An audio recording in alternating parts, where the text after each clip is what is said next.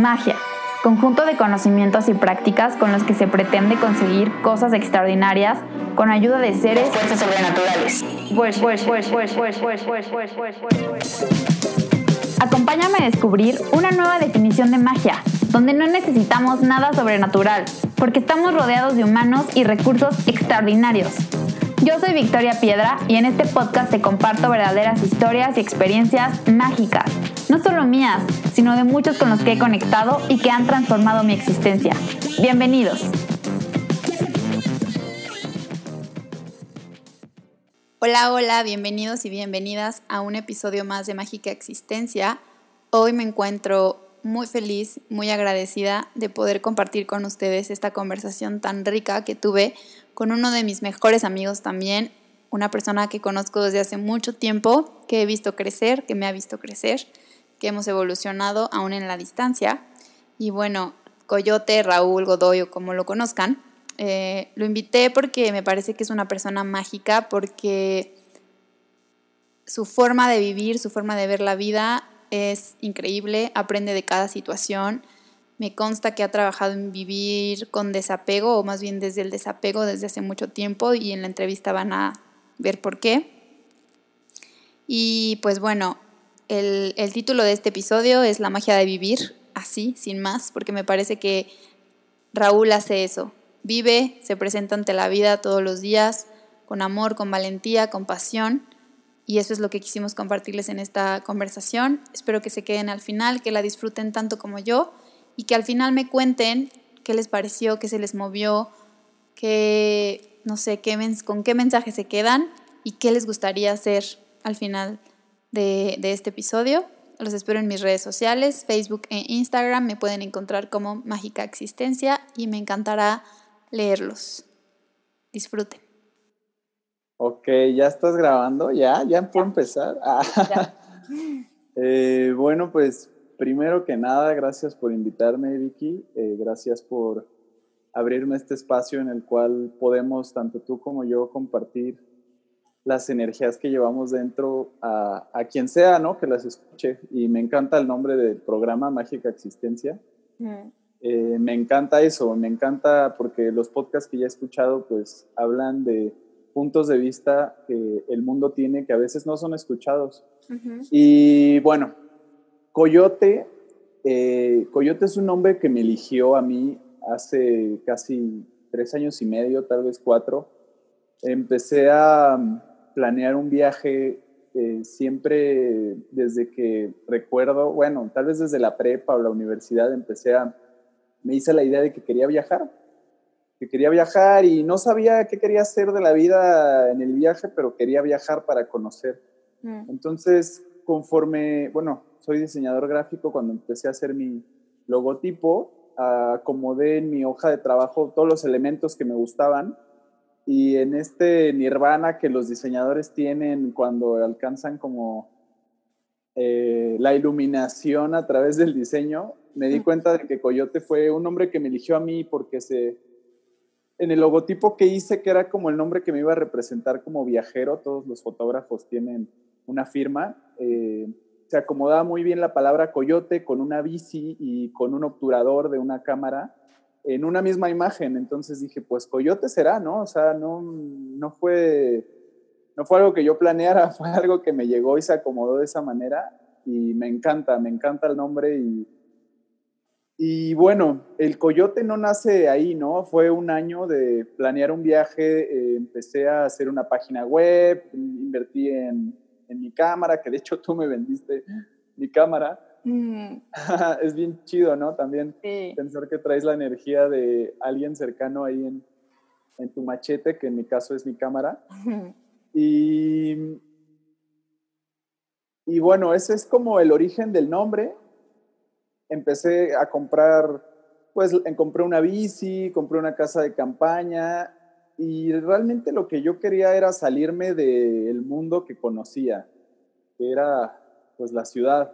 Soy una persona, dime, dime. A mí me gustaría como hacer una pausa, porque justamente, ¿por qué, ¿por qué querías salirte como de este mundo? Digo, yo me acuerdo que desde que estábamos en la secundaria, me acuerdo mucho, a lo mejor, no sé si tú te acuerdas de esta escena, pero me acuerdo que estábamos, creo que estábamos como en tercero y estábamos sentados en el pasillo de ahí del Fray Luis y pues, estábamos viendo como que, como que nos gustaría estudiar y pues creo que nos íbamos a ir a la prepa y tal. Y yo me acuerdo que tú desde ese momento traías la inquietud de estudiar teatro.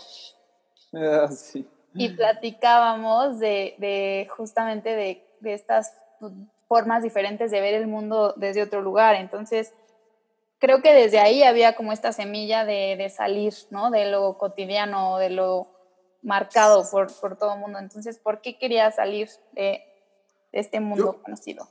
Ah, mm. suena, muy, suena muy loco quererse salir del mundo, pero creo que desde siempre, mm, y tal vez tú te...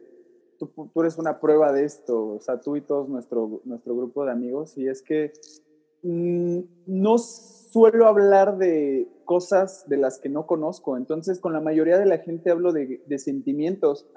es, mi, es mi tema de conversación normalmente porque no sé mucho de política, no sé mucho de fútbol, no sé mucho de religión, no sé mucho de, de ningún tema. Realmente soy muy clavado, soy una persona muy emocional, entonces mm. eh, me empecé a dar cuenta que no quería hablar de nada a menos que lo conociera realmente. Y mm. dije, ¿cómo lo vas a conocer? O sea, ahorita el acceso a la información es infinito, ¿no? Libros, internet, mm, videos de la bioguía que te hacen experto en huertos en un minuto. Pero, pero dices, güey, pues si, si, quiero dar un punto, si quiero, si quiero hablar con alguien de algo, pues al menos quiero que sea algo que te puedo decir que yo viví. Así que te puedo decir, güey, estuve ahí, eh, lo olí, lo sentí y por eso es por lo que te comparto. Entonces, creo que este escepticismo de la vida que tengo también fue lo que me llevó a explorar el mundo y ahora de todos los temas de los que podemos hablar ahorita, mm. te puedo asegurar que pues son reales, o sea, son reales en cuanto a que los he visto, los he sentido y he estado en ese lugar. Entonces, eso es una, una de las claves por las que empecé a viajar, por las que me salí. Ok. Querer conocer la verdad, que también creo que eh, en, mi cabeza tengo algo llamado Inceptions, lo saqué de la película eh, Inception, digo, El origen. Sí. Y lo que, lo que me digo son como ideas que me siembro, que se convierten en mi, en mi bandera, en mi filosofía de vida. Entonces, me hice el Inception de que la verdad es lo más puro que existe en la vida. Entonces, pues soy un buscador de la verdad, por así decirlo, en, todos los días, en cada, en cada acto, en cada salida, en cada pueblo en el que he estado, en cada situación, estoy pues buscando la verdad detrás de las cosas. A veces eh, pienso que el mundo puede ser una ilusión y sobre todo ahorita que toda nuestra vida o, gran parte de nuestra vida pasa a través de una pantalla. ¿Qué pedo con eso? sí, dímelo a mí que llevo dos meses trabajando así. Entonces es como, güey, ¿dónde está realmente la verdad de las cosas si, si las vemos a través de una pantalla o a través de un periódico o por algo que nos contaron? La intención era esa, ¿no? Al principio me, me tiraban mucha carrilla porque decían, güey, tú te ibas a ir a Argentina, ¿no? Y yo pienso como... la frase famosa, ¿no? De también mis compas es como, güey, Argentina es un concepto. y pues sí, para mí Argentina, Argentina solo era un pretexto para salir. Y realmente eso es una constante que yo he visto en todos los viajeros que, he conocido. Solo necesitas un empujoncito con, una, con un pretexto para salir y después durante el viaje eh, empiezas a encontrarte con cientos de situaciones que te hacen cambiar el, el rumbo, o sea, que, que, te hacen entender unas nuevas cosas y a través de esas nuevas cosas que entiendes, pues cambias las decisiones que vas tomando. Y yo creo que en general, o sea, digo, en tu caso el viaje es, es una gran, este, es como algo muy, muy literal, ¿no? Que sí, pues yo me acuerdo de esas conversaciones, me acuerdo cuando también, eh, antes de que te fueras, eh, te fuiste a Mealco, ¿no? Como para ir probando cuánto aguantabas en la, en la bici. Me acuerdo que incluso apenas estabas este, saliendo con, con Regina, entonces pues tampoco había como... Realmente todo lo que en ese momento era y como todos los motores que tenías en ese momento en tu vida, hoy son otros totalmente eh, tienes una relación con Regina de ya mucho tiempo, que han, han viajado juntos, este, no sé, ¿no? O sea, creo que en general, igual que en la vida, es así, es mientras vayas disfrutando el viaje, mientras vayas en cada paso y en cada lugar aprendiendo y conectando, al final el destino, pues es un concepto, ¿no? Sí, te acomoda en donde tienes que estar. Sí, sí, sí, son pretextos, nada más los que necesitamos para tener un empujón a atrevernos a lo que, a lo que realmente estamos buscando y otro de mis Inception, estos Inceptions de los que te hablo son como frases que de, repente me vienen a la cabeza que sé que ya me han acompañado durante muchísimo tiempo. Hmm. Eh, entonces, otro de los Inceptions que tengo es que todas las decisiones que tomes partan de la pasión y no del miedo. Y desde ahí como que empiezo a escuchar, escucharme a mí mismo, ¿no? Y, y a través de esta escucha es, bueno, entonces, ¿a dónde quiero ir? sí, o sea, ¿cuántas decisiones de las que tomamos? O sea, no sé si te has hecho esta pregunta alguna vez, pero ¿cuántas de las decisiones que tomamos vienen de un miedo? A veces miedos implantados a lo largo de la historia, generación tras generación, y ni siquiera nos damos cuenta. Entonces, sí puede decirse que mm, muchas de las cosas que hago actualmente o, o que he llegado a hacer parten mucho de una meditación muy profunda. creo que la mayoría de la gente que me conoce jamás se imaginaría esto, ¿no? Pero me, me detengo mucho a escucharme, así, e intento indagar hasta, hasta adentro para saber cuál es el mejor paso a dar y que realmente parta de, de la pasión. Y la pasión yo creo que está ligada al amor. Y el miedo está ligado también como al odio. Entonces, al tomar las decisiones a través de la pasión, eh, por naturaleza es una decisión tomada del amor y es lo que pues, nos va acomodando en los lugares en los que estamos. Sí, sí, totalmente.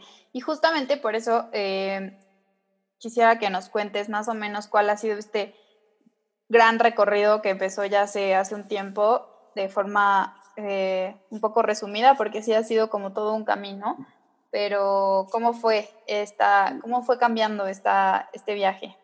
Sí, bueno, pues al principio mm, solo, eh, pues sí, el objetivo era llegar a Argentina, ¿no? Eh, pero me, encantó que tocaras el tema de Amialco porque eh, ha sido muy curioso cómo el hecho de, que desde que me empecé a mover he tenido mucha cercanía con gente artesana, y, desde Amialco, o sea, Amialco fui a hacer un documental de las mujeres que trabajan a las muñequitas Marías, que son una cultura otomí.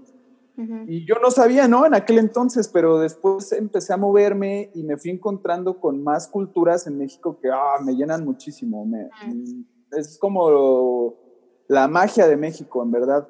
y he tenido como mucho contacto con esto, pero bueno, me perdí un poco de la pregunta que me hiciste.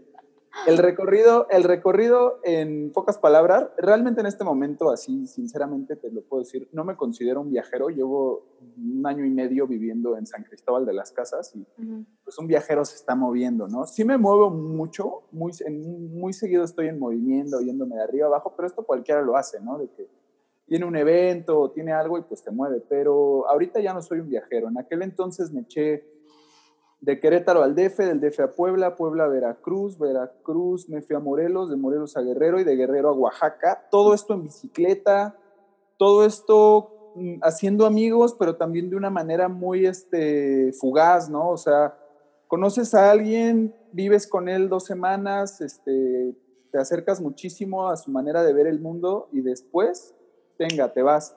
Y es gente que de alguna manera sigue en tu vida o algo, de repente te llegan comentarios o mensajes, pero todo es tan rápido cuando te estás moviendo que nada realmente se vuelve muy fuerte.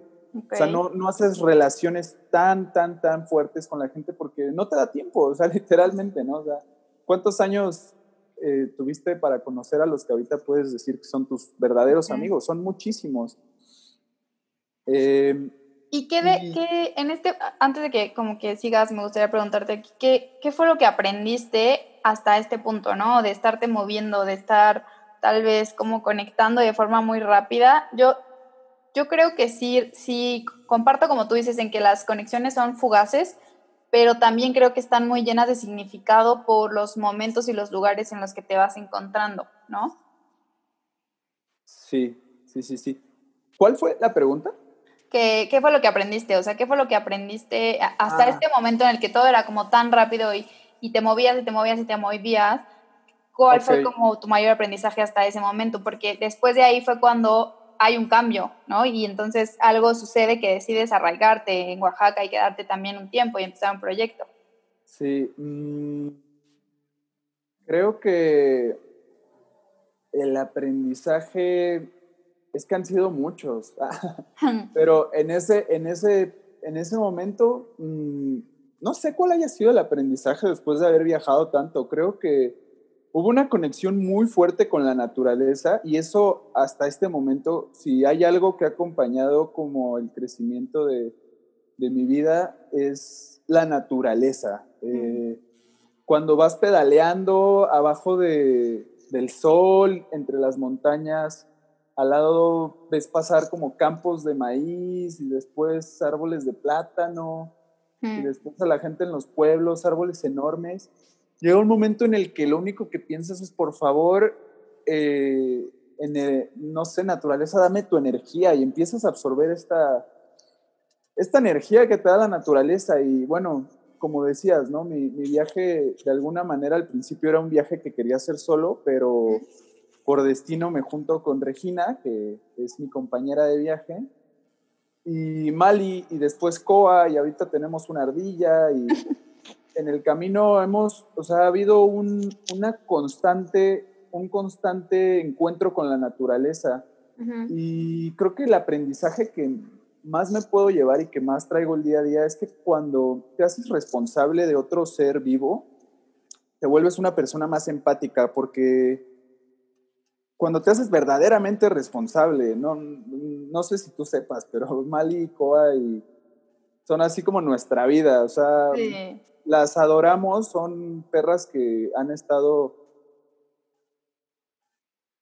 en nuestro viaje en cada uno de los pasos. Y pues yo creo que eso, o sea, la, conexión con la naturaleza es lo que me ha hecho pues, ser una persona creo que un poco más humilde, un poco más em, sensible, si de por sí era sensible, ahora soy más, pero eso es como lo que más me ha dejado. Y también uno de los aprendizajes que más, que más llevo y que cualquier viajero tiene es que mm, cuando vivimos en grandes ciudades tenemos muchísimo más de lo que realmente necesitamos. Ahorita vivimos eh, desde hace tres años con lo que cabe en la cajuela de un coche, ¿no? Y, y a veces decimos, esto no lo necesitamos, imagínate. Entonces, y al mismo tiempo empiezas a entender mucho sobre el despilfarro que hay en cuanto a, a, todo, ¿no? En cuanto a muchísimas cosas. Actualmente intento llevar una filosofía de vida sustentable en cuanto a, ya, ya, conocemos ¿no? la sustentabilidad de la que todos nos hablan, recicla, reutiliza, reduce, pero también hay una sustentabilidad espiritual. Eh, normalmente estamos acostumbrados a, me siento mal, pues voy a la farmacia. Eh, me siento mal, me voy de compras porque eso me hace feliz. Eh, me siento mal, como. O sea, hay muchísimos casos de gente que soluciona así su, su, vida, pero pues hay una sustentabilidad también en nuestras emociones y el, el viaje lo que me ha llevado es a encontrar esta sustentabilidad personal Sí, sí, sí. Creo que justamente eh, mucho de lo que ahorita estamos como observando y como este camino de volver a, casa que todos estamos viviendo obligatoriamente, eh, es algo que es un viaje que tú empezaste pues desde hace tiempo, ¿no? O sea, este, este viaje de vivir con lo mínimo indispensable que muchas veces parece poco, pero realmente es lo suficiente, ¿no? Y cómo te empiezas a dar cuenta que puedes vivir justo como dices, con lo suficiente y ser feliz. Y también creo que tiene mucho que ver con este proceso que tú has llevado de ir hacia adentro y de saber que con todos los recursos con los que tú ya hoy cuentas, como, como Raúl, como, como individuo, como persona, como ser de energía, eh, sea, sea, cada vez necesitas menos cosas físicas, ¿no? Sí, exactamente. Y mm, fíjate que ahorita estoy tomando un curso de Ayurveda acá en San Cristóbal. Está, lleno de las personas más raras que te puedas imaginar, pero la gente rara a veces trae mensajes muy increíbles. O sea, en general la gente que se está moviendo es, es gente muy mágica, te lo juro. Y están pirados, ¿no? Pero siempre les puede sacar como algo increíble dentro de su ser eh, estoy tomando un curso de Ayurveda en el cual una de las maestras que estudió en la India muchísimo tiempo, ella vivió en la India, eh, nos hablaba de cómo eh, actualmente existe esta filosofía yoga kundalini. El yoga kundalini es como uno de los más populares que lo que busca es la trascendencia. Pero me encantó algo que dijo porque em, dijo, güey, bueno, no lo dijo así, pero no, nos compartía, la mayoría del mundo, la mayoría de las personas queremos trascender y, y, pensamos que la trascendencia es como hacia arriba, como, como hacia afuera, como esto de lo que estamos hablando hace rato, como, güey, tengo un chingo de seguidores en Instagram, güey, o sea, estoy trascendiendo, tengo un chingo de compartidos, este, tengo un buen de varo, tengo un buen de lo que sea, estoy trascendiendo. Y, y el yoga kundalini es esta trascendencia como hacia el macrocosmos, hacia, hacia el universo literalmente, pero ella nos contaba que lo que el yoga realmente busca no es trascender al kundalini, sino lo contrario, porque cuando puedes ascender al kundalini es porque se alinean todos tus chakras y se hace como un canal en el cual toda esta energía puede subir al macrocosmos. Pero lo que realmente la gente en la India hace eh, es que el canal no lo usa para trascender hacia arriba, sino que lo usa para trascender hacia abajo. Ok. No sé si me explico. Entonces... Eh, Como hacia el centro de la Tierra, o sea, hacia, hacia lo que te arraiga, hacia lo que te sostiene. Sí, exacto. Hacia abajo, hacia adentro, pues, hacia ti mismo. Entonces, em, pues ya ni siquiera me acuerdo por qué te estaba platicando esto, pero... ah, de que... Sí, de vivir con menos, de, de, viajar ah, hacia claro, Claro, claro, claro. Y cuando viajas hacia adentro, te das cuenta que lo único que necesitas es tu corazón, tu sonrisa y tus manos, así literalmente. Mm, te, puedo, te puedo compartir el, el, momento en el que menos he tenido en mi vida fue cuando vivimos en Juchitán, después del sismo, el 7 de septiembre de 2017. Ahí estuvimos viviendo como cinco meses y no teníamos nada. Vivíamos en una casa de campaña, no teníamos dinero, no teníamos pertenencias, pero todos los días teníamos una felicidad increíble. Y lo único, al único a lo, que nos dedicábamos era ayudar. Todos los días era como, ¿qué hay que hacer hoy? No, pues no, no hay plan. Vamos a, a caminar y vemos si alguien está tumbando su casa y le ayudamos, o, o si alguien está construyendo y le ayudamos o vamos a darle clases a los niños de arte porque están pues todos en sus casas, las escuelas cerraron y no teníamos absolutamente nada y al mismo tiempo teníamos todo. Te lo juro, fueron los momentos más felices de mi vida. Ahorita hay un contraste increíble en, la vida que teníamos en Conchichitán con la que tenemos ahora, también ha cambiado muchísimo.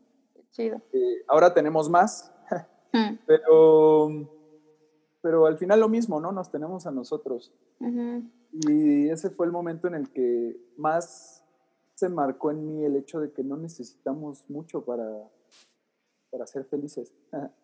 Creo que también es porque, y creo que en muchísimas filosofías y religiones y, en muchos eh, conceptos está esto de que mientras más, mientras más das, más recibes, ¿no? Porque al final del día esto es, todo es energía y todo es cíclico y todo viene de vuelta, ¿no? Entonces son, hay momentos para dar, hay momentos para recibir y creo que esto era un momento completamente en el que ustedes estaban dándose literalmente a, a, la vida, al universo y a lo que en ese momento se necesitaba de, de ustedes, ¿no? Con esta fuerza, con esta jovialidad, con esta, pues incluso como este amor que, que, que hay entre tú y Regina, que al final del día eso es fuerza. Sí, sí, sí, sí, exactamente. Suena a un cliché, pero el que da siempre recibe más de lo que da. Siempre. Oye, y entonces, a ver, llegas a Morelos y después de Morelos, ¿en qué momento ya? Ajá. Ah, sí, ese es Morelos, en Juchitán es Morelos. Ahí ya estabas con Regina. No, Juchitán es Oaxaca. Ah, Juchitán es Oaxaca, sí, tienes razón, tienes razón. Ajá. Y ahí dejé la bici. ahí dejé la bici en, Oaxaca. Ah, en Oaxaca, ok. En Juchitán, Oaxaca. Y de ahí mm, nos fuimos, como que nos dimos un break, vivimos en Mazunte un tiempo, me fuiste a visitar. Oye, a ver, Mazunte, ¿qué onda con Mazunte? Cuéntame. Con Mazunte, mm, pues Mazunte es un lugar muy, a mí se me hace como el lugar más yogi de México que he conocido. Todo sí, el pues tiempo pues ahí está un templo, uno de los centros donde todo el mundo va a certificarse, creo. Es un, un ashram, ¿no? No sé si es un ashram o no. Sí, sí, sí. Hay muchísimos, hay como unos 15, yo creo. Mazunte me gusta, es una playita hermosa, es una playa virgen, casi, casi virgen. Ahora es pueblo mágico y digo, ya tiene rato que no voy, pero este, en, en los entonces que vivía ahí estaba muy vacío y y eso me gustaba, ¿no? Todo el tiempo te encontrabas a una persona y de, hey, ¿cómo estás? O le querías hacer plática y que hacía como un gesto de, hey, estoy en un retiro de silencio, no puedo hablar. sí, tiene una energía muy linda. Este, y después de Mazunte decidimos viajar por Chiapas. La verdad es que eso es algo que le agradezco actualmente muchísimo a Regina porque pues yo sí tenía el, plan de, de darle hacia Argentina pero Re me dice, oye, la neta yo no me quiero ir de México hasta que no conozcamos bien México, porque no quiero llegar a Argentina y que me pregunten por algo en México y decir, güey, no sé. Y al final, pues yo estaba en este viaje en el que solo necesitaba un pretexto y yo estoy cómodo, ¿no? Entonces, como, va, vamos a darnos un rol por Chiapas. Y empezamos a viajar por Chiapas, viajamos por todos los pueblos este, más también locos que te puedes imaginar, llegando, tocando puertas. Que esto es algo que me gusta y que de hecho hemos platicado, Rey y yo, que si algún día llegamos a tener chingo de lana para viajar y llegar a hoteles y todo, la neta no, no es el plan, porque lo que hacemos nosotros me encanta porque conectamos con la gente, porque cuando tú llegas, le tocas a su puerta y dices, oye, estoy conociendo, eh, me gustaría platicar contigo sobre la vida aquí en el pueblo, es, muy diferente, o sea, no somos turistas, em, no somos turistas comunes, somos turistas que llegan y viven contigo tres semanas, aprenden telar de cintura, aprenden a bajar leña del monte, eh, aprenden a, moler el maíz, ¿no? Entonces, nos gusta eso, nos gusta vivir de eso. Y también, bueno, desde mi punto de vista de fotografía, eh, el hecho de poder contar una historia necesita que sepas la historia, que, hayas vivido también la historia, ¿no? No es lo mismo que alguien llegue, tome una foto de un niño de Chamula, que es un pueblo de aquí de, Chiapas, y regrese a donde sea que viajó y te empiece a hablar de, del pueblo, a, realmente decir, no, pues viví con él, y aquí están las fotos y todo, no, pues es, es creo que mucho más valioso ese trabajo. Bueno, no es ni más ni menos valioso, pero es la manera en la que a mí me gusta hacerlo claro. Oye, ¿y cómo han ustedes, cómo han logrado esta, esta conexión, convertirse en estos eh, turistas, hacer ya unos habitantes y ser, pues, una persona más que vive y aporta y, y cuida el lugar en el que está viviendo, ¿no? Porque lo que sé es que no nada más llegan y pues están ahí y viven, sino que tratan de mover la economía, están conectando con todos estos artesanos, están intentando eh, bueno, no están intentando, están moviendo eh, todos los productos y los estás vendiendo. ¿Qué, ¿Qué, hay detrás de todo esto? Ah, bueno, esa es una historia que comienza en Juchitán. Eh, cuando vivíamos ahí realmente, te digo, éramos felices y no pensábamos ni en dinero, ni en nada más que divertirnos ayudando. Pero un día Regina dice, oye, la neta, los tejidos que hacen aquí las, las mujeres, las mujeres de Juchitán, realmente, bueno, esto es algo así en paréntesis, las mujeres de México están cabronas lo que sigue. En mm. cada pueblo te das cuenta que la fortaleza de México está parada porque las mujeres están al 100. O sea, son chambeadoras, son amorosas, este, hacen de comer para toda la familia. En todos los pueblos esta es una constante que he visto. Pero bueno, Regina me dice, ¿has visto la, artesanía que hacen? ¿Qué te parece si le hacemos un collar a Mali? que Mali es la perrita con la que viajamos, ¿no? Órale, va. Le hacemos un collar a Mali y, y nos empiezan a preguntar, ¿no? En, en, nuestras redes sociales, oigan, están increíbles sus, sus, collares, bueno, el collar de Mali, ¿qué onda? Yo quiero uno. Bueno, va, ya hacemos uno y se lo mandamos a un amigo. Oye, ¿qué? Y empiezan a salir pedidos, bueno, vamos a empezar a hacer paliacates para perros, digo, collares para perros. Entonces empezamos a trabajar con las mujeres de, de Juchitán y hacíamos estos collares para perros y al mismo tiempo empezamos a reactivar la economía porque, bueno, en aquel entonces te cayó todo, ¿no? Imagínate que trabajabas pues en el Waldos o en el Walmart, en donde sea, pues se cayó, todo el mundo estaba sin trabajo, pero había mucha gente artesana, entonces lo que nosotros hacíamos era que hacíamos videos y fotografías sobre la situación y la compartíamos para que pudieras comprarles algo y de alguna manera no era solo una donación que tú hacías de, ah, bueno, pues mando un dinero y no sé ni al final cómo se utiliza, sino que estabas apoyando directamente a una persona a la cual había sufrido, pues, que se le cayera su casa o algo así. y, y, él te daba a cambio algo que hacía con sus manos, entonces era algo muy hermoso. Y como te digo, hemos, hemos tenido mucha energía de atracción con, con las personas artesanas después en Chiapas, eh, como que nos vuelve a llamar esto, ¿no? La, la, la, familia con la que actualmente trabajamos fue una familia que nos abrió sus puertas. Esta es una historia muy eh, curiosa. Estábamos, llegamos a Sinacantán, un pueblo mágico, no es pueblo mágico eh, oficialmente, pero es mágico por su ser y por su esencia. Eh, llegamos a este pueblo mágico, estaba lloviendo, nos acercamos a una escuela de curiosos y conocimos a la maestra y a los alumnos, empieza, empieza a llover y nosotros los llevamos a, su, a sus casas, a todos los alumnos y a la maestra al final, y la maestra pues agradecida nos dice, oigan, eh, si necesitan quedarse en algún lado, en algún día, pues aquí tienen su casa, y la verdad es que si nos haces esa oferta a, mí y a mi manada, ah, mm. es que la aceptamos, ¿no? O sea, entonces fue como un, oye, pues nosotros acamparíamos en el bosque, de no ser por esto, pero si, si nos podemos quedar, pues nos quedamos. Qué chido. Pues órale, va. Y nos quedamos, este, de ahí empezamos eh, a ayudarles pues con las, los aseos de las casas, bueno, no el aseo literal, ¿no?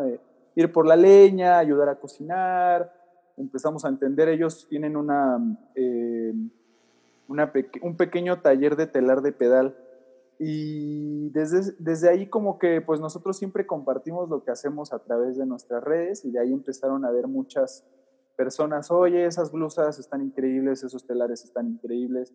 Y es el México, también suena un cliché, pero es el México desconocido, ¿no? Es el México que nadie conoce, es el México por el que nadie ha caminado, por el que pocos se atreven a adentrarse y que cuando lo ves de frente es imposible no enamorarte, en verdad es imposible no enamorarte y, y, nosotros lo compartíamos, la gente nos empieza a pedir y pues de nuevo, ¿no? Empezamos a trabajar con los artesanos. Actualmente, cuando me preguntan a qué te dedicas, entre las otras 10 cosas que digo, una es, pues soy diseñador de modas. Mm. Eh, hemos ayudado eh, a que los diseños que se hacen en, en los pueblos también puedan ser utilizados en la ciudad. Porque, bueno, el, folclore de la ropa es muy hermoso, pero a veces alguien no quiere llevarse una playera café, digo, naranja con mil flores encima, porque son hermosas, o sea, son hermosas para un domingo, pero hemos hecho pues, ropa que puedes usar en el, el, día a día, ¿no? Y que al mismo tiempo se conjunta con la valoración y la preservación de las técnicas artesanales de nuestro México. Creo que, sí, perdóname, que en esto que, me cuentas está como también esta magia de, tejer, estás tejiendo una historia al final del día, ¿no? No nada más estás tejiendo como una prenda, un objeto, sino es toda una historia y toda la energía que hay detrás con la familia, con los intermediarios y finalmente con la persona a la que va a llegar y que va a usar esto en un día normal, ¿no? Sí, justo esa palabra nos encanta, tejer. O sea, el tejer es, se tejen eh, los hilos, pero también tejemos la historia del pasado con el presente y con la ciudad de alguna manera, y es una energía que llevamos. Eh, no sé si has escuchado que en Veracruz las mujeres cuando cocinan están haciendo rezos, ¿no? Tú las ves y dices, ah, pues cualquier persona cocinando en un día normal, pero ellas rezan porque esa energía que están poniéndole a la comida se la quieren dar a las personas que la coman. Mm. Entonces, nosotros sentimos lo mismo a través de, de los textiles con los que actualmente estamos colaborando. Las mujeres llenan de magia en cada uno de, de sus trabajos, en cada uno de sus procesos, las prendas que cuando tú te pones, claro que está ahí, o sea, claro que te estás poniendo magia y historia prehispánica heredada generación tras generación, que de alguna manera puede decirse que eso es lo que más nos ha, nos ha, traído, nos ha traído a, a estar en donde estamos. Y San Cristóbal, pues es un lugar lleno de artesanos, lleno de gente que está en contacto con la tierra, y eso también nos lleva a nosotros a conectarnos con la tierra. Y era esto que te decía, cuando te comprometes con la vida, te empiezas a comprometer como contigo mismo, porque la vida eres tú, ¿no? Al final también. Y, ahorita yo estoy comprometido con el romero que vive afuera de mi casa, con la lavanda que vive afuera de mi casa, con el huertito que empezamos, porque si ellos están mal, nosotros estamos mal. Y suena muy cursi, en serio suena muy cursi, pero eso es lo que nos da vida, en verdad es lo que, lo que nos da vida a todos. Hace... Ah, dime, dime, dime. No, que sí, justo que este intercambio de energía entre la naturaleza o los seres vivos te, te, hacen mucho más consciente de, de los ciclos, de las necesidades, de los excesos, ¿no? O sea, si le pusiste más agua, ya hay una probabilidad de que no, de que se encharque y entonces tienes que cuidar las cantidades y al final todas estas enseñanzas enseñanzas son enseñanzas también para autocuidarnos, ¿no? Sí, exactamente. Sí, cuando tú procuras la vida de alguien más, estás procurando tu existencia, así literalmente. Sí, justo, justo. Perdón, te interrumpí con tu otra idea. ¿Ya se te fue o...? Eh, sí, creo que sí. Ah. Oye, pues bueno, para ir cerrando, eh, me gustaría que me cuentes en general como qué has aprendido en este proceso, qué has aprendido de, la humanidad, del desapego, o sea, como un, breve resumen, como, como de esta sabiduría que has ido obteniendo a lo largo de este tiempo, de este viaje. Eh, bueno, otro, otro de los Inceptions y el que estaba guardando para el final. Mm. Eh, es esta idea que hace mucho tiempo me hice en la que, no sé si a ti te pasó y tal vez a muchísimas personas les haya sucedido, pero cuando somos niños creemos que los adultos tienen la respuesta a todos. Y de repente creces y te das cuenta de que los adultos están más enfermos, ¿no? O sea, están, estamos enfermos de muchas cosas. Eh, hemos cargado con muchísimas cosas a lo largo de nuestra vida. Y entonces hubo un momento en el que me dije, bueno, eh, si los adultos que en algún momento yo pensé que eran la clave, ¿no? Para eh, ser, vivir, están mal, entonces, ¿cuál es la respuesta? Y me di cuenta de que eh, vivimos en una sociedad en la cual nos enseñan que después de haber haberte graduado, después de haber comprado una casa, después de tener un coche y la suficiente eh, solvencia económica, estás listo para vivir, estás listo para formar una familia y hacerte responsable de otro ser vivo que al final después va a venir a, cambiar el mundo, ¿no?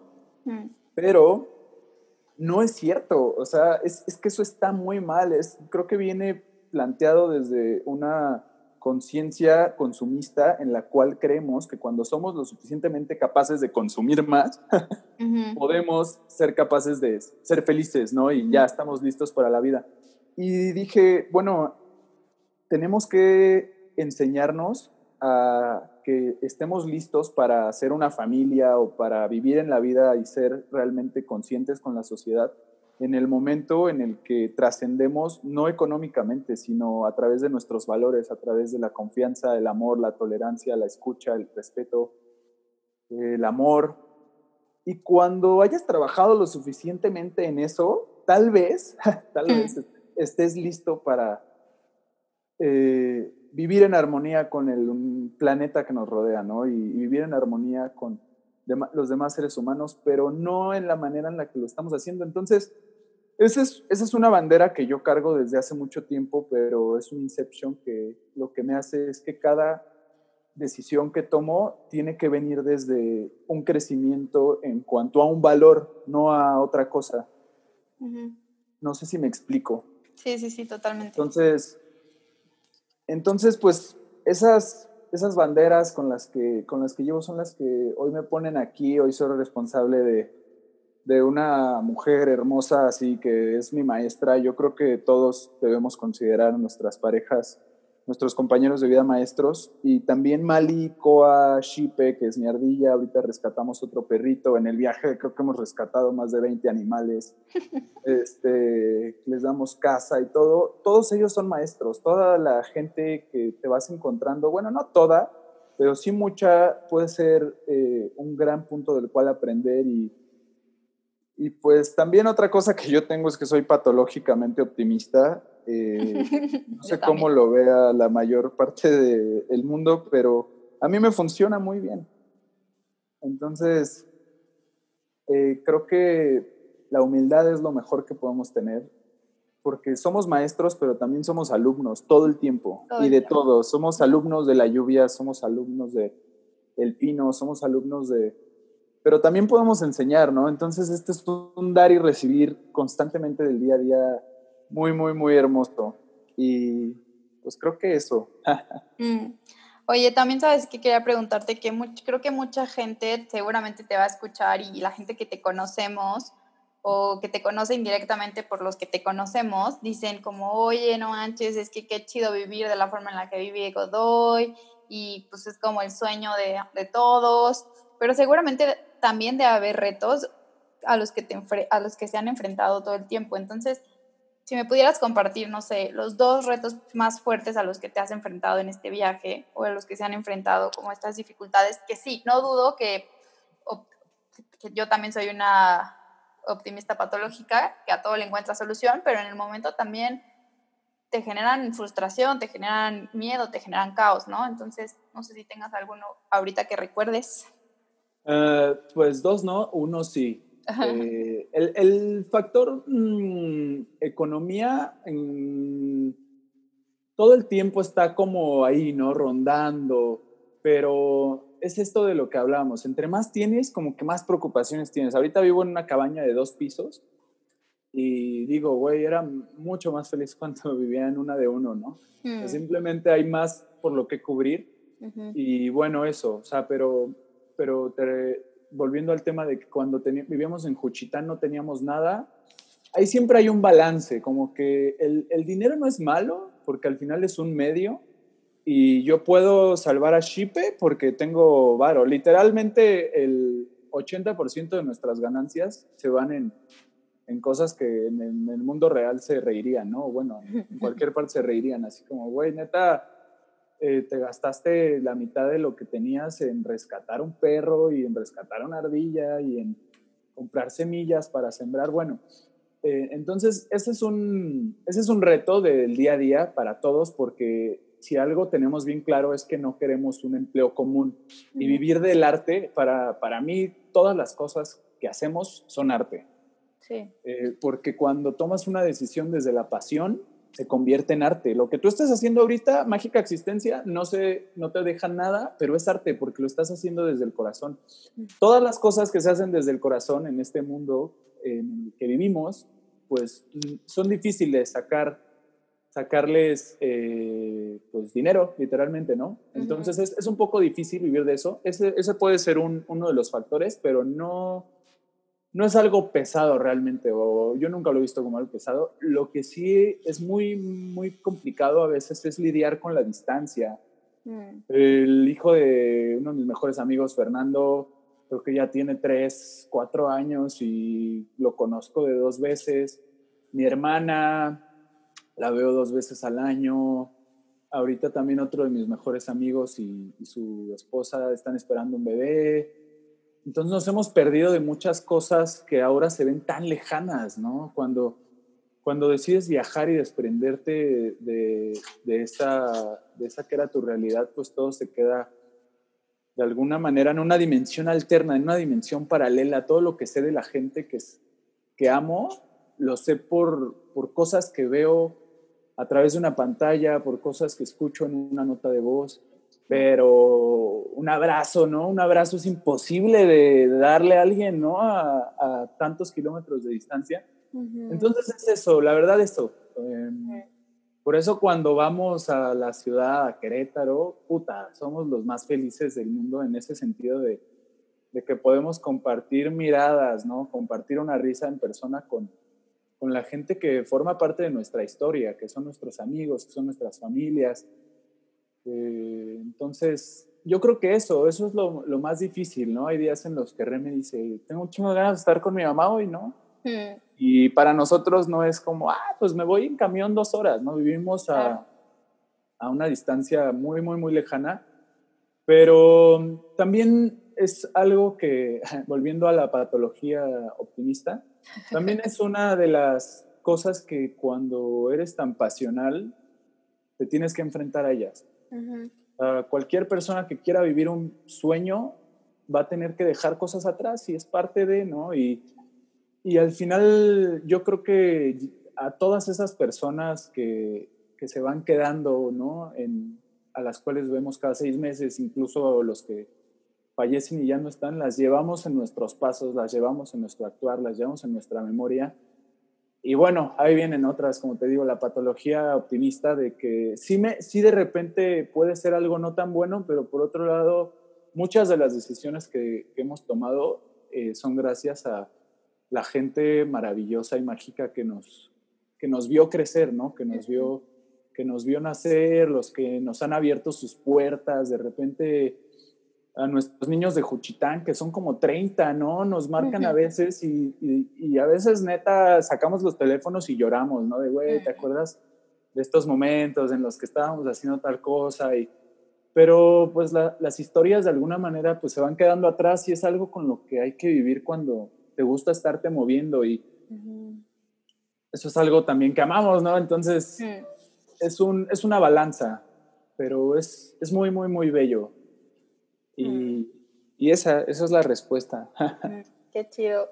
Siempre hablar contigo, bueno, podríamos seguir hablando horas y horas y horas seguramente. Eh, me conmueve muchísimo siempre hablar contigo y también hoy estoy bien sensible, entonces sí, justo creo que ahorita para todos este distanciamiento físico que tú lo has vivido desde hace bastante tiempo, creo que para todos es algo que ahorita nos, nos trae, ¿no? Nos mueve, nos, nos no sé, todos los que sí han estado en el aislamiento, lejos de su familia, sin poder abrazar a sus amigos. Yo también tengo ya un ratote de, pues de, no, de no poder abrazar a, la gente que, que amo y que quiero. Y creo que es algo que cuando lo podamos volver a hacer, de verdad, ojalá podamos valorarlo tanto como lo valoras tú y sentirlo tanto y quedarnos ahí un ratito con todos nuestros sentidos, porque creo que es algo que nunca nada va a a suplir, ¿no? Nunca se va una videoconferencia o una llamada por teléfono, jamás va a sustituir el calor y la magia de un abrazo fuerte y bien dado. Entonces, sí. Coincido, coincido. Sí. Ahorita yo, yo a la cuarentena, pues sí, ¿no? Como tú dices, nosotros llevamos tres años viviendo en cuarentena. Sí. Pero, este, yo creo que es un buen momento para, para mirar hacia adentro. Eh, lo dijo una canción de René hace poco. Dice, volveremos afuera o podremos, estaremos listos para volver afuera cuando nos hayamos encontrado adentro. Y pues es, es, real, o sea, a la gente que a veces, mis amigos o gente, te digo, hablo de sentimientos con la gente, no hablo de otra cosa. Mm. Cuando me cuentan de sus problemas, yo les digo, güey, dibuja, güey, dibuja, salte, haz foto, ponte a bailar, güey, haz una escultura de lodo, güey, algo. O sea, este es un momento en el que tenemos que conectar con nuestro lado artístico porque el arte está muy conectado con las emociones y las emociones están conectadas con nosotros. Que de alguna manera la vida, como se ha dado, eh, está hecha como para no lidiar mucho con las emociones. para huir, ¿no? Para evadirlas. exactamente. Entonces, este es un momento de conectar contigo y cuando conectemos con nosotros, esto no es algo que pase de un día a otro, ¿no? O sea, es un trabajo del día a día, del día a día, del día a día, pero ahí viene una paz y la paz nos lleva a una convivencia con todo lo que nos rodea de una manera muy mágica, ¿no? En la cual nada, nada daña, nada afecta, nada es más, más doloroso que amoroso. Mm. Entonces, pues es eso. Mm, qué chido, amigo. Sí, tienes toda, toda la razón. Y pues sí, justo creo que tenemos que seguir hablando de las emociones, tenemos que saber, seguir conociéndolas, conectándolas, tocándolas, observándolas, ponerles nombre y eso, como tú dices, sacarlas a través del dibujo, del arte, de la danza, de lo que sea. Y, y pues sí, como tú dices, tú ya llevas tres años viviendo eso y me encanta que no hables de otra cosa que no sea emociones porque creo que hay pocas personas en este mundo que lo hacen tanto. Entonces, está, está muy chido. Oye, y pues bueno, para la, última parte de esta entrevista padrísima, pues son, preguntas que les hago a todos los invitados, son preguntas sorpresa, esas no te las mandé. Ok. Eh, estoy eh, experimentando, como lo había contado en el episodio pasado, estoy experimentando con diferentes preguntas. Antes tenía unas preguntas para todos, pero bueno, ahorita pues, también dependiendo como del invitado y del tiempo, voy ahí moviéndolo. Entonces, creo que, mucho de lo que ya nos has compartido contesta estas preguntas, pero sería, ¿de qué estás agradecido hoy? Hoy, así, hoy, primero de junio, ¿de qué estás agradecido? Hoy estoy agradecido de que Paca, nuestro último perrito rescatado, está, pues está vivo, ¿no? Mm. lo, lo atacó en la mañana un San Bernardo. Y he abierto en mi, o sea, vivir una vida con perros es una vida salvaje, porque, y, y, tú también sabes, ¿no? Nosotros estamos en contra de las correas, claro, cuando vamos a la ciudad se las ponemos, pero en general nos gusta traerlos sueltos, entonces en la mañana estaba paseando, se salió un San Bernardo de su casa, un perro, un perro de estos que no conoce el mundo, ¿no? y, y sale con ganas de toda la... la comerse al mundo. La energía, de comerse al mundo, literal, wow. Exacto, y pues ve a Paca, que es un cachorrito de tres meses, y tenga, lo sacudió como peluchito. Y pues en corto, ¿no? A subirnos a... Me llevaron a un veterinario, eran las siete y media de la mañana, ninguno estaba abierto y oh. Malicoa al lado de nosotros, de mí, de Paca, así de, güey, vamos a estar bien. Y lo bueno fue que pues todo fue superficial, ¿no? Pero sí, sí estamos muy entregados a, a, nuestras, a nuestra vida, a la vida que nos rodea. Entonces, Paca, pues quién sabe si se queda en la familia, pero mientras esté aquí, más bien llegó para quedarse en la familia, va a ser parte de la familia, viva con nosotros o viva en cualquier otra parte. Mm. Pero pues sí, le, le, dedicamos toda la energía. Entonces, si hoy estoy agradecido de algo, es de eso. Mm. Y al ratito vamos a ir por él, ¿no? A, lo, lo suturaron y todo y, está bien. Ay, qué bueno, qué bueno. Me acuerdo también de cuando estuvimos en Mazunte que Coa estaba súper chiquita y estaba como enferma del estómago. Sí. Y, y estaba bien agüitadilla. Y, ese, fue el inicio de una larga jornada de, de Coa para sobrevivir a la vida. Estuvo un mes casi con suero. Después de que te regresaste, de, que te fuiste de Mazunte, estuvo un mes a punto así en la línea. Y era lo que le decía Paca hoy, ¿no? También esto es algo que, que, me ha enseñado Regina y que también me gustaría decir, es que, que rehabla, con, rehabla con las plantas y con los animales. Y, y yo, no, yo no hacía eso hasta que empecé a aprender mucho de ella y, y hoy mientras íbamos hacia, hacia el veterinario le dije a Paca, güey, tus hermanas han salido de cosas de este tipo este, es parte de, es parte de, vas a estar bien y estas marcas nos hacen más fuertes. Entonces, mm. Sí, pero sí, le dije, le, conté de COA, le conté mm. lo de COA y dijo, no, pues entonces vamos a estar chido. Sí, vamos a echarle ganas. Oye, eh, ¿qué, ¿qué, un libro, una canción, un video, algo que haya impactado en ti, que, que haya marcado que haya dejado un mensaje muy fuerte en ti? Ah, ok. Eh, Voy a responder, voy a, dar varias, pero de, manera rápida. Eh, Todo se transforma de Jorge Drexler, es una de mis banderas también. Eh, el dar y el recibir. Habla de, habla de eso, si no la han escuchado, escúchenla, yo sé que tú ya la has escuchado, mm.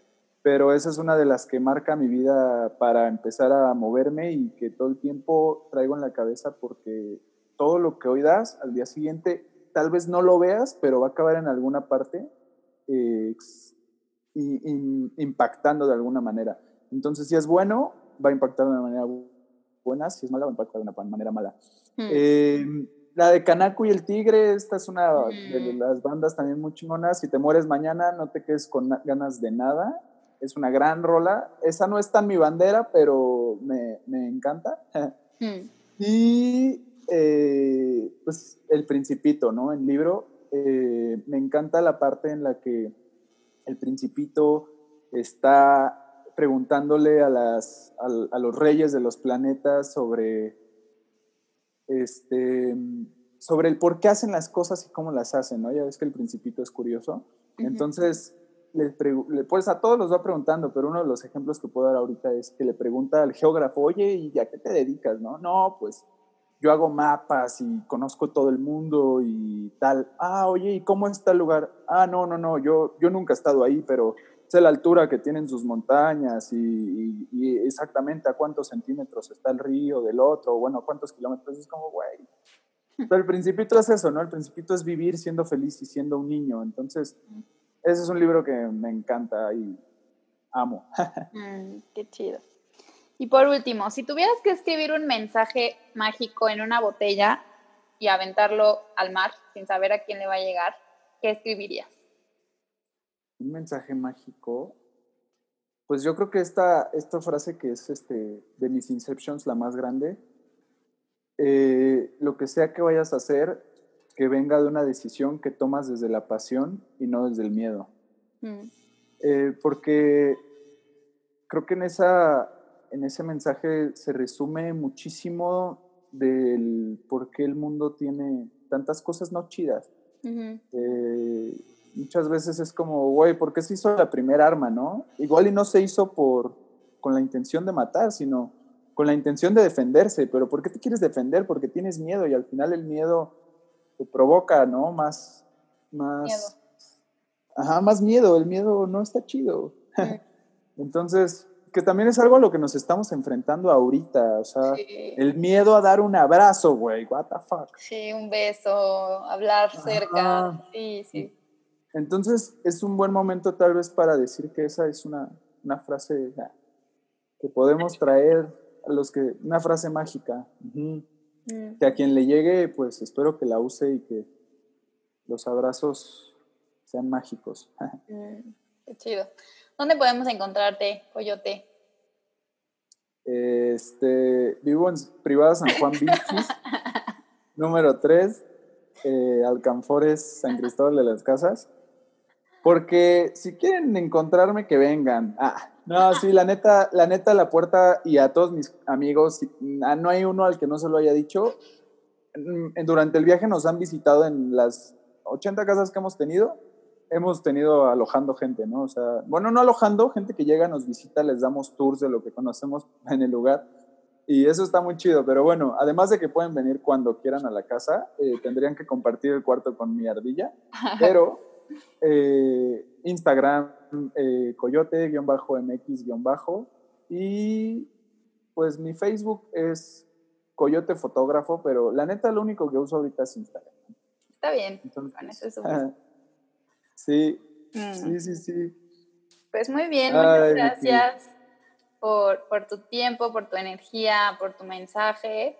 Me siento muy, muy, muy, muy afortunada y feliz uno, de, ser tu amiga, de haber conectado contigo en, un momento muy importante de nuestras vidas y de poder seguir estando aquí, aunque sea en la distancia. Entonces, gracias por compartir tu magia. Yo, yo también te agradezco con todo el corazón que, pues esto, este momento, porque yo creo que tú también esa es una de las características que tienes y es que sacas lo mejor de, todos y a través de este espacio está sacando al aire, a, relucir lo mejor que, pues, que cada uno de nosotros tenemos y que a veces estas preguntas que haces, a veces nosotros mismos no nos las habíamos hecho, ¿no? Entonces, estás sacando pues lo mejor de, de, cada una de las personas a las que te acercas y esa es una de las, de las virtudes que tú tienes. Entonces, mm. pues, gracias por una vez más compartirme un poco de esa magia que tienes. Espero que pronto la podamos compartir en persona. Espero yo también. Muchas gracias.